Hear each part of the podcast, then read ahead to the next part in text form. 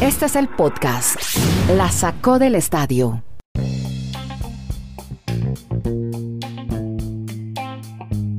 Hola, ¿cómo están? Llegamos al episodio 419 minutos después de terminado el Super Bowl 55 que se hizo en Tampa con victoria para el equipo de los Bucaneros sobre los grandes favoritos Kansas City Chiefs. Y para eso, después de terminado el partido, pues vamos a, a contar un poco lo que se vio, lo que se vivió. Básicamente vamos a enfocarlo en los duelos que hubo de coach, de quarterbacks, de mariscales de campo, duelos en la defensiva y de los bloqueadores que estuvieron protegiendo a Brady, la defensa de Tampa Bay. Yo creo que podemos arrancar por ahí. Con eso vamos a saludar a Kenneth Garay a Dani Marulanda. Empecemos con Dani. Y Dani, eh, hermano, lo de los bloqueadores en las coberturas a Brady, impresionante. Yo creo que podría ser, usted lo destacaba además en sus redes sociales, a ellos había que darle los MVP de la temporada. ¿Cómo anda Dani Marulanda?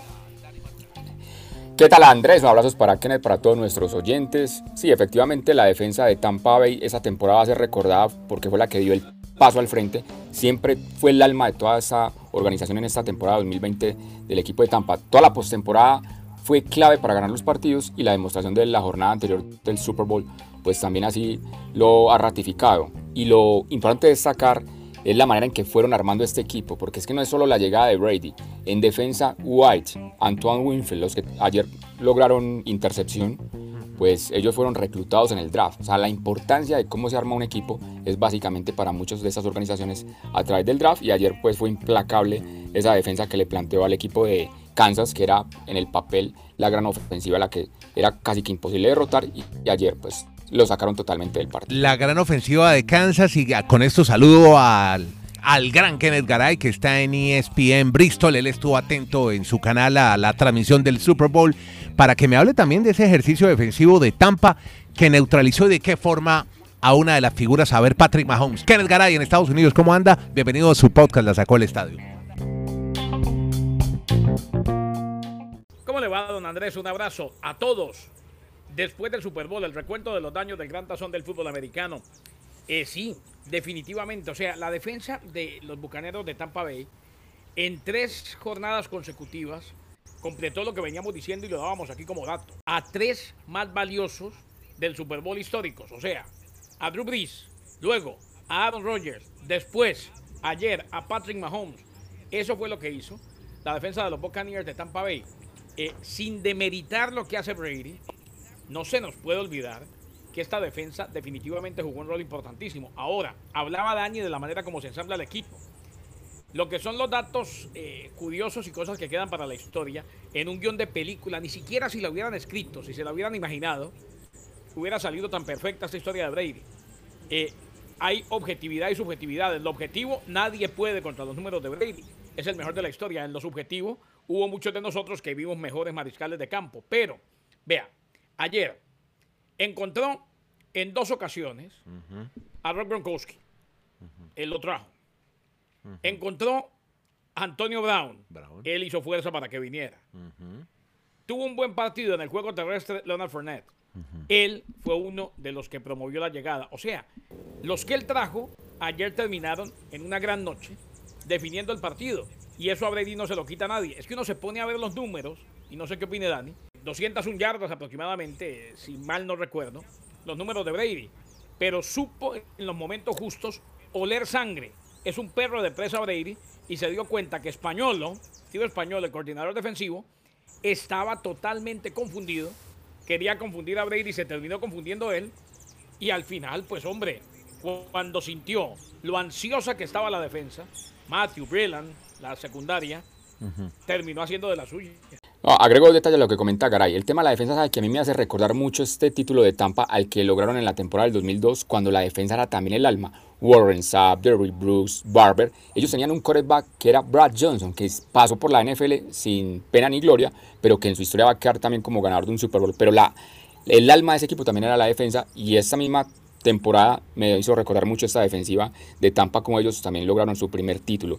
Y con respecto a lo de, la llegada a los amigos de, Tom Brady, hay muchos entrenadores que siempre te dicen, a un equipo que está unido y de amigos es muy difícil derrotarlo. Y yo creo que él convenció de salir del retiro a, o sacó del retiro a Gronkowski, llevó a Antonio Brown que tenía una vida muy disipada y la adquisición de Fournette. Fournette, recordemos que fue un jugador top 4 elegido por Jacksonville, o sea, es increíble que bajándose un poquito más al norte de la Florida, cambiar de Jacksonville a Tampa, Fournette sea un jugador tan importante para la ofensiva de, Tampa, un jugador que ellos no tenían, y toda la adquisición de estas piezas claves a un equipo que ya estaba muy bien armado en defensa, pues es el gran éxito que ha tenido Tampa Bay para ese y también muy merecido título de Super Bowl. Eh, ayer viendo en Twitter, eh, seguía a una chica que se llama Mina Kimes, yo creo que usted la de conocer, eh, Garay, de ESPN, y votó un dato buenísimo, decía que Mahomes estuvo en el desarrollo del juego presionado en el 57% de sus posiciones.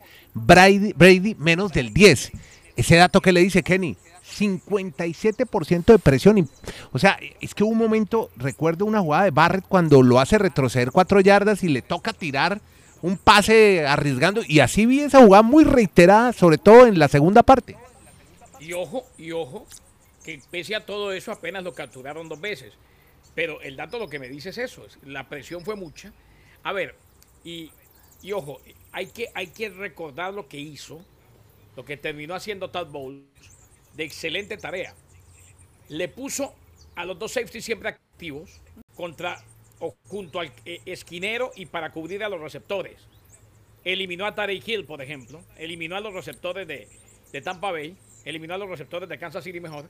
El único que pudo de manera libre, entre comillas, recibir el ovoide fue Travis Kelsey. ¿Por qué? Porque al tener la secundaria tan disciplinada, hombre, eh, eh, eh, si alguien no tuvo la culpa anoche de lo que pasó fue Patrick Mahomes, porque nunca tuvo posibilidades. Además de que la línea ofensiva tenía dos ausencias, dos ausencias claves, una de ellas Fischer que no pudo jugar el Super Bowl, tuvo que correr por su vida toda la noche y no encontró el pase profundo debido a la manera como marcaba, como cubría la secundaria de Tad Bowles, que es un trabajo sencillamente espectacular. O sea, no se nos puede olvidar que los coordinadores defensivos, uno tuvo una noche fatal, españolo, el hombre de los Chiefs de Kansas City, y otro una temporada brillante, Tad Bowles, el hombre que fue en su momento entrenador en jefe de los Jets de Nueva York. Y Kennedy Andrés, este detalle también de, la ofensiva de, de, Kansas, o sea, además de esas ausencias que tuvo en la línea ofensiva de Fisher, que fue un recluta número uno de draft para ellos. Recordemos la historia que contamos de Tardif, el que dejó siendo campeón en la temporada pasada a los Chips por ir a ayudar el tema de la pandemia en Canadá como médico. La ausencia que tuvo durante toda la semana por el COVID de Killjoy. O sea, la, línea ofensiva realmente tuvo, como dicen los mexicanos, ciertos remiendos para poderle darle protección a, a Mahomes que nunca la tuvo en toda la jornada. Pero a mí lo que más me impactó, porque a ver, la NFL es muy llamativa porque usted durante toda la semana hace una planificación del partido, pero el domingo es cuando usted tiene que ejecutar esa planeación. y, y, el, y, este Super Bowl pues, que acabamos de ver, a Tampa le salió a la perfección todo lo que planeó en defensa y la ejecución que tuvo en los momentos claves para dominar totalmente el partido. Caso contrario de Kansas, yo no sé si voy a plantear una cosa, no va a sonar, no, no quiero que suene a excusas, pero a mí me llamó mucho la atención, Kenneth, no sé si usted tiene más detalles, termina la rueda de prensa, la declaración que dio el señor Andy Reid. ¿Qué dijo? Resulta que el jueves en la noche, esto, esto era, estaba, era algo muy hermético, pues la, prensa yo no, no, había, no, no, conocíamos esa situación. Resulta que el jueves en la noche, un hijo de... El viernes ya se publicó todo. Ah, bueno, correcto. Yo realmente, yo apenas me enteré, ¿Lo y bueno, yo estoy, sí, yo estoy muy desinformado, pero a mí sí me impactó, porque él da a entender, mi hijo tuvo el jueves en la noche un problema, un problema no, un accidente automovilístico, donde habían dos, un carro parqueado que se había quedado sin gasolina Resulta que el hijo iba manejando una camioneta e impacta a los dos vehículos. Pues afortunadamente las personas que iban adelante salen ilesas, los adultos, pero habían dos niños en la parte trasera de los autos, uno de 4, otro de 5 años, ¿sí? Y sobre todo que el niño de 5 años sigue en pronóstico reservado. Entonces él ayer, en la primera declaración que dio en la rueda de prensa, fue, les dijo, ah, yo realmente estoy en shock, mis oraciones y mi mente está con esta familia, pues porque el hijo está implicado, el hijo ya reconoció que fue el del accidente, yo no sé si eso durante todo el fin de semana involucra que, la actividad no sea la misma para el equipo. No es una excusa, pero realmente, o sea, es que ayer fue impresentable el ataque ofensivo de Kansas. no, no, no, no fueron lo que nos han demostrado durante tres temporadas desde que está Patrick Mahomes al mando de ese equipo. ¿Pudo ser eso, Kenneth? ¿Usted cómo la ve? Yo creo, Andrés, que, a ver, claro, es una distracción, pero tiene mucho más que ver con lo que hizo Todd Bowles, me parece. Eh, esto, esto del hijo, simplemente para adicionar a lo que decía Dani, eh, los hijos de los hijos de Andy Reid han sido asistentes del papá, han sido entrenadores de fútbol americano. Este era uno de los asistentes. Eh, se le olieron, le olieron el tufo alcohol los policías. Él está en el hospital, está hospitalizado y puede enfrentar cargos criminales que se agravarían en caso de que Dios no lo quiera fallezca el niño de cinco años. Correcto. Que está, está grave. Y él reconoció que estuvo mezclando Aderol, esta pastilla que es como el Ritalin, que la utilizan para tratar el, el eh, desorden de déficit de atención, que estuvo mezclando Aderol con alcohol. Claro que es una gran distracción para Andy Reid, indiscutiblemente. Sobre todo a su edad, y no se nos olvide, Dani, Andrés. Sí. Andy Reid ya perdió un hijo por sobredosis. Ah, caray, eso no lo sabía. Que, era asistente suyo en los Philadelphia Eagles. Hmm. Ha sido complicada la vida de Andy Reid. Bueno, tenaz. Pero mire, yo sí quisiera saber, sobre todo en Kansas City, pues nos quedamos esperando ese gran equipo que habíamos visto en la temporada con Kels, con Tyreek Hill, y los vi un poco confusos y molestos. Y hay un momento en que Matthews se, se pelea con, con Brady. Es que todo, o sea, ¿será que desde la cabeza se transmitió todo eso que estaba viendo Andy Reid? Porque el momento de todos los jugadores fue, o sea, como si no hubieran llegado nunca, no hubieran desplegado todo lo que saben y todo lo que le hemos visto en la temporada. Sí, a mí en un principio el partido, sobre todo el primer cuarto, me parecía ver el Kansas City de toda la temporada, que arrancaban como sin ánimos, pero que después remontaban y, arrasaban al rival. O sea, Tampa, pero Kansas había llegado a este Super Bowl en la temporada siendo el único que, perdiendo los primeros cinco, cinco partidos, perdiendo el primer cuarto, fueron capaces de remontar. Lo que pasa aquí pasaba el partido y cada vez se veía más montado en el compromiso Tampa. Hay una jugada clave donde Tampa demostró que iba por todo. Ustedes recuerdan que estaba en cuarta y gol a una yarda, aunque no consiguen la anotación los dejan un muy mal, una muy mala posición de campo al equipo de Kansas. O sea, Tampa estuvo mentalizado todo el juego, jugada por jugada. Kansas para mí estuvo en otro mundo, estuvo oído. La ofensiva no pudieron compenetrarse. Tyree para mí fue la gran decepción de la, de la jornada. El tipo que para muchos podía ser el MVP por lo que ha sido su temporada. Podcast La Sacó del Estadio. En Twitter, arroba La Sacó Podcast.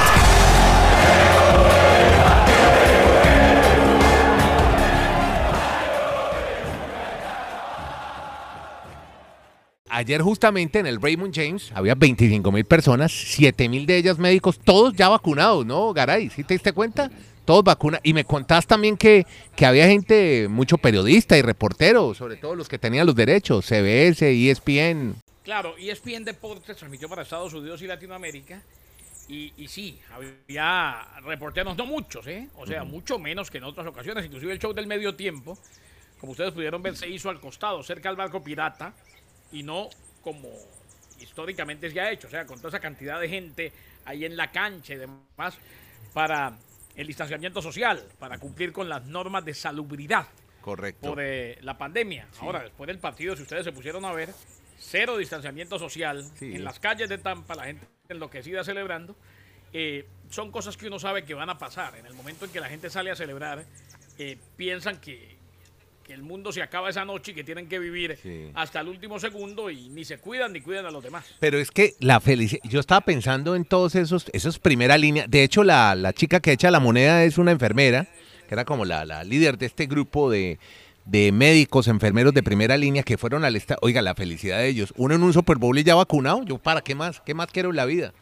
¿Ah? Y ya vacunados todos contra el COVID. Pero bueno, vámonos a hablar de Bruce Arians. Hablemos un poco de Tampa. Hemos hablado de los problemas que tuvo Kansas, que era el gran favorito. Ayer se cayeron muchas apuestas. Las casas de apuestas todas estaban con Kansas City. Muy pocos le dan posibilidad. Bueno, no pocos, sí, había un número importante, pero, pero la mayoría estaba con Kansas y Mahomes. Pero Bruce Arians, usted quería hablarnos de él, de Marulanda, de, de este entrenador un poquito bajo perfil. También hablábamos de tono paternal también, muy parecido a la figura de Andy Reid. Cuéntenos de Bruce Arians. Lo que pasa es que este coach se convierte en el entrenador de más edad en ganar un Super Bowl, 68 años.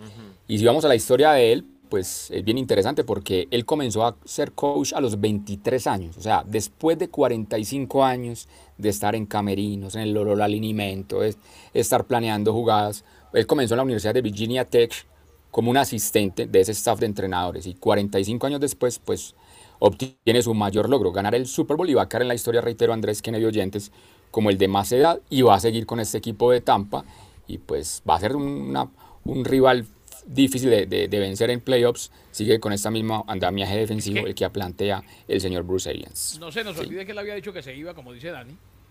Mm. Inclusive ayer en conferencia de prensa dijo, bueno, eh, esperemos, esperemos. y, y, Brady en la semana también había dicho, juego, si estoy bien, juego hasta después de los 45. Eh, hay que esperar a que pase la euforia. Ahora hay una cosa, y yo sí quisiera tocar el tema con usted, Andrés, y con, Dani, porque Dani lo, lo, anticipó aquí en su momento. Y ahora, definitivamente, empiezan los problemas. ¿Sabe qué empieza hoy? Cuente. El contrato de los 500 millones de Patrick Mahomes. O sea. Ah, sí, señor. E, ese legado, esa dinastía, tenía su posibilidad de segundo título ayer. De aquí en adelante va a ser muy difícil, ¿no, Dani?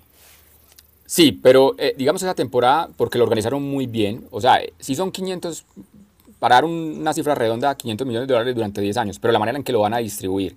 Ese 2021 todavía tenían el año opcional de un, de un contrato de, novato. O sea, normalmente en la NFL usted firma cuatro años de novato más un año opcional. O sea, este es el año opcional de, de, perdón, de Mahomes, su quinto año. Donde va a impactar totalmente ese contrato es el 2022. Porque este 2021 también tienen a Kelsey, tienen a Tyree Hill, o sea, todo el equipo prácticamente se va a mantener. Pero en el 2022 van a perder algunas figuras porque no van a tener cómo pagarlas a todos, porque el mercado obviamente en la agencia libre es el mejor postor. Entonces, a mí cada vez me gusta más la NFL porque yo estaba convencido de que este Kansas era el por fin el equipo que iba a ganar tres títulos consecutivos. Pues ayer totalmente nos da una cacheta y nos demuestra que la NFL es otra cosa. Y aprovecho a contar rápidamente la historia de Tampa. Es que Tampa llegó a la NFL en la década de los 70. Tan para reconocido hasta el siglo pasado, hasta el año 2001 incluso, como el equipo peor, porque hasta esa fecha había tenido una temporada a finales de los 70 donde no ganó ningún partido. Los uniformes más feos Exacto. de la NFL, un naranja y o sea, horrible. Tan para una especie de Bucaramanga que nunca ganaba nada, pero la organización de esas estructuras en la NFL, mi estimado Kenneth, hombre, ya Tampa está entre los 14 equipos que ha ganado por lo menos dos trofeos de Super Bowl, el del 2002 y este que vimos hace minutos en el 2020.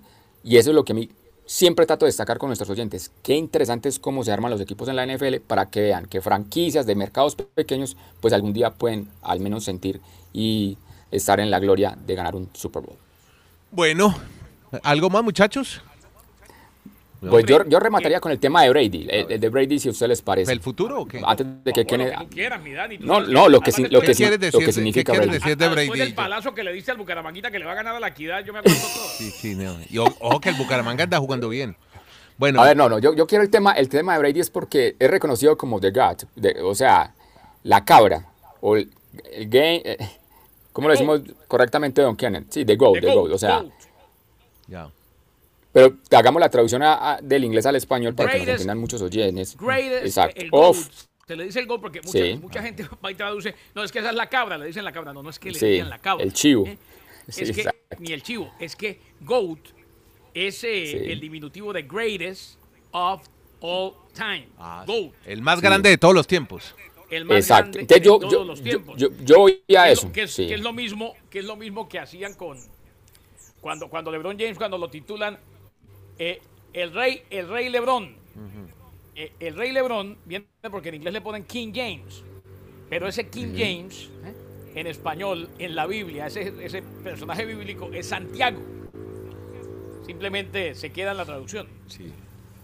Bueno, entonces este tema de GOAT, para sobre todo estos millennials, las nuevas generaciones, que de pronto no vieron otros jugadores en la NFL y en otros deportes, o sea, es imparagible. a ver, es, no hay debate los números de Tom Brady lo van a mantener en el Salón de la Fama, va a quedar entre los más grandes. Eso no lo podemos debatir.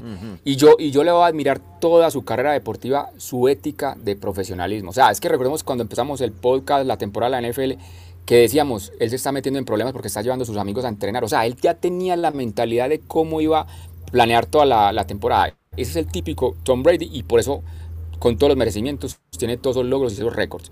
Pero si vamos a la mecánica de talento en un campo de juego, yo simplemente me, me, me remito a, dos jugadores que le enfrentó durante su carrera tan productiva, y son los hermanos Manning. El tema de Brady, o sea, dos contemporáneos de, su generación, los hermanos Manning. Yo no voy a decir que Eli Manning es más grande que Tom Brady porque lo derrotó en dos Super Bowls, porque numéricamente eso va a quedar en la historia. Claro. O sea, uno no solo puede analizar el tema numérico, sino todo lo que representa para una organización un, jugador. Él igual ayer a, Peyton Manning, al, al Manning mayor, son los únicos dos corebacks que han ganado Super Bowl con franquicias diferentes. Eso es un mérito mucho más grande, porque es acostumbrarse a otro estilo, a otra vida, a otra ciudad, a otros compañeros. Pero para mí Peyton Manning, cuando llega a la NFL, tenía todos los ojos del mundo porque él llegó como el draft número uno en el 98. O sea, se sabía todo el talento y iba a tener esa presión mediática todo el tiempo de su carrera. Y para mí, técnicamente, y, Bill Russell, y Bill Russell ganó 11 títulos de la NBA con los Celtics. Eso no significa que por haber ganado más son más GOAT o más cabras o lo que más quieran decir los más grandiosos de toda la época en sus deportes. No, tuvieron un equipo, porque es que esto es un deporte de equipo. Si fuera una cosa individual, ahí haríamos otro análisis, pero un equipo, tú necesitas compañeros que te respalden todo el talento con el que pero, tengas. Pero yo le entiendo a usted y tiene mucho sentido su argumento, pero definitivamente los medios y la gente siempre tienen que identificarse con un jugador. Y es que usted, por ejemplo, si ve la misma transmisión de televisión, sale el equipo de Kansas City y la cámara todo el tiempo está enfocando a, Patrick Mahomes. Lo mismo pasa con, Brady. O sea, siempre tiene que haber alguien como de quién hablar, porque son tantos jugadores. Entonces es un poco eso. Sí, lo que usted dice es real y estoy totalmente de acuerdo con usted, pero, pero definitivamente para los medios, para la ubicación del deporte ante el público, hay que tener unos referentes y en este caso son los quarterbacks. No, y yo le doy todos los méritos de trabajo y reitero de ética de trabajo a Tom Brady, pero considero que no, no es el más grandioso, más grandioso en cuanto a talento innato para jugar este deporte. Y obviamente pues no voy a poder debatir nunca más y el tema de, los récords porque ahí están y en la historia y en los libros van a quedar y obviamente pues Tom Brady va a quedar en el Olimpo del deporte y de los inmortales, pero simplemente queríamos dar esa claridad con respecto a otros deportes. No es el más ganador en la historia de deportes en Estados Unidos, colectivo no es el más ganador, eso ha quedado claro y creo que le va a quedar difícil alcanzar. Claro que decíamos que iba a ser difícil que a los 42 años ganara un anillo de Super Bowl y mire, lo logró. Algunos dirán, no, es que este Marulanda eh, le da mucho le da mucho palo a Brady porque es un rival divisional de los Dolphins. No, eso no tiene nada que ver. Hay gente que todo lo, todo lo ve malo de Brady. Yo le veo muchas cosas positivas. pero reitero. Es un tipo, usted lo decía, un tipo organizado que cumple muy bien su tarea, su misión, que no se destaca ni hace las jugadas espectaculares de, Mahomes, por ejemplo.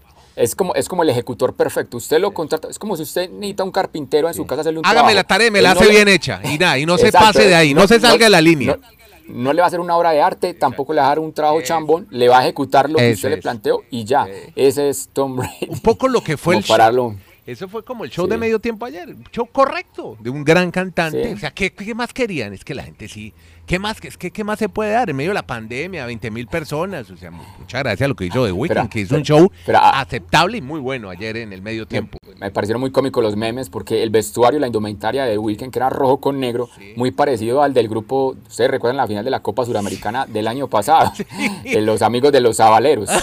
Oiga, yo, y yo, si a mí me preguntan, yo voy y compro la boleta por ver ese, ese equipo Los Avaleros que por ver a The Weeknd. Bueno, eso va entre gustos. lo popular, lo popular. No, pues que la música es un arte y admiro que a usted le gusten sus sabaleros. A mí me gusta de Weekend y eso es respetable porque es objetivo. Muchas gracias, hombre Marulo. Tremendo análisis. Gracias también a don Kenneth Garay. Llegaron las campanas. Ahí llegó la Iglesia del Sagrado Corazón de Providencia. Desde originamos este sonido digital HD. Lo hacemos aquí a través de CleanFit. Gracias a todos con eh, eh, Kenneth Garay Dani Marulanda, el gran analista que el, análisis sin tanto tecnicismo y sin tanta vaina, para que usted entienda bien qué fue lo que pasó en el Super Bowl, lo hicimos, sí, es que ya minutos después de que terminara el Super Bowl, este podcast para que usted supiera qué era lo que había pasado. Oiga, al final no dio el resultado, pero el resultado ya viene siendo ser como una anécdota, ¿no? Nunca se había dado un 31-9 en una final de un Super Bowl. 31 sí es la cifra que más veces ha otorgado un ganador, seis veces campeones con ese resultado de 31 puntos a favor. Y me pregunto, ¿qué será ese señor que apostó 3 millones de dólares a que tan para el campeón. ¿Cuánto tendrá bien los bolsillos? ¿Y quién es, quién es que sabemos del señor? Eh, ¿Qué historia tiene? Eh, yo no sé. Kenneth va a contar más por, más adelante porque recuerda que era un señor de una inmobiliaria. No sé, imagine cuánto se habrá ganado. Bueno, bueno Marulanda. No va a, tener, con qué pagar el tinto. Mañana no te preocupes, no a tomar el tinto. Mañana su episodio, mañana va a ser dedicado a los Tigres de México que llegaron a la final de la Copa Mundial de Club. Yo sé que usted que está, que se hablaba de los Tigres, de Gignac, pero hoy había que hablar del Super Bowl y por ende, pues una cosa supera la otra. Así que tranquilo, hermano, mañana habla de sus Tigres, no se preocupe. Y el gran triunfo que obtuvo el fútbol de la CONCACAF sobre CONMEBOL. Y también vamos a hablar de las y vamos a hablar también de las Águilas Cibaeñas en la Serie del Caribe. Exacto, del béisbol también, hubo Bueno. campeón en la Liga del Caribe, los dejamos reseñados y mañana estaremos contando sobre eso, qué fue lo que pasó, cómo llegaron estos dos equipos a ser campeones, así como los Bucaneros de Tampa Bay, los grandes campe- campeones del Super Bowl 55. Hoy es 8 de febrero, gracias a todos. Llegamos al cierre de este episodio, el 419 del podcast La Sacada del Estadio. Muchas gracias.